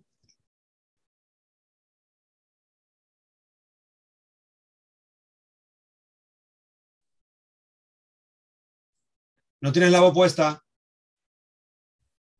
Nada, que mm, nada, solo comentaba que también para mí es curioso como la enorme presión que justo encima está viendo ahora sobre estos territorios, ¿no? sobre la, lo que era la España vaciada, que de repente un montón de programas europeos están empezando a activarse. Esta, tenemos el tema de las renovables, tenemos el tema de las macrogranjas, tenemos el tema que habéis sacado también de la renaturalización para los nuevos turismos y para las nuevas formas de, bueno, el propio ciclo inmobiliario que también se estaba intentando activar como como habéis comentado, y, y, que de repente todas estas zonas también tienen una enorme presión por distinto, ¿no? y se están convirtiendo en sí mismas en un propio terreno de, batalla y de usurpación del propio capital para, para seguir generando beneficios. ¿no? entonces, bueno, yo creo que también es muy importante tener la, la mira ahí porque bueno, porque claramente ahí se está librando de una manera más o menos consciente una, una, batalla muy fuerte y de que tampoco en muchos casos estamos sabiendo reconocer, ¿no? Porque también pasaba con el sistema agropecuario, el tema de, de combustibles, del precio del petróleo, ¿no? Y, de repente eso movilizaba también a un montón de, de personas y, y, son discursos que en muchos casos son contrapuestos o que no tienen una articulación muy, muy sencilla y que, pero en cambio son centrales para el futuro de, todas. ¿no? Entonces, donde entrar con discursos muy cerrados, eh, o sea, el propio hecho de defender el territorio y la producción y que sea un, un territorio productivo y no extractivizado en sus múltiples maneras ya podría ser un lugar de encuentro. ¿no? Bueno, no sé, como que hay un montón de reflexiones que también se han activado en, en estos últimos años en, esta relación. Y nada, no sé si hay una, también por no liarte más, porque ya hemos más o menos gastado el tiempo que te habíamos pedido. Y si no hay ninguna cuestión más, pues agradeceros mucho a todos, a todas, a todos el haber estado aquí, especialmente a José por su intervención, por haber cerrado un poco todo este proceso que, que, estamos, eh, que hemos abierto a lo largo de, del curso y donde nos parecía que, que Mike Davis aportaba muchísimas claves de las con las que podremos leer los, las futuras luchas de clase que, que vienen. Ojalá sea así, al menos. Así que nada, muchísimas gracias. Gracias a vosotros. Hasta luego. Hasta ahora.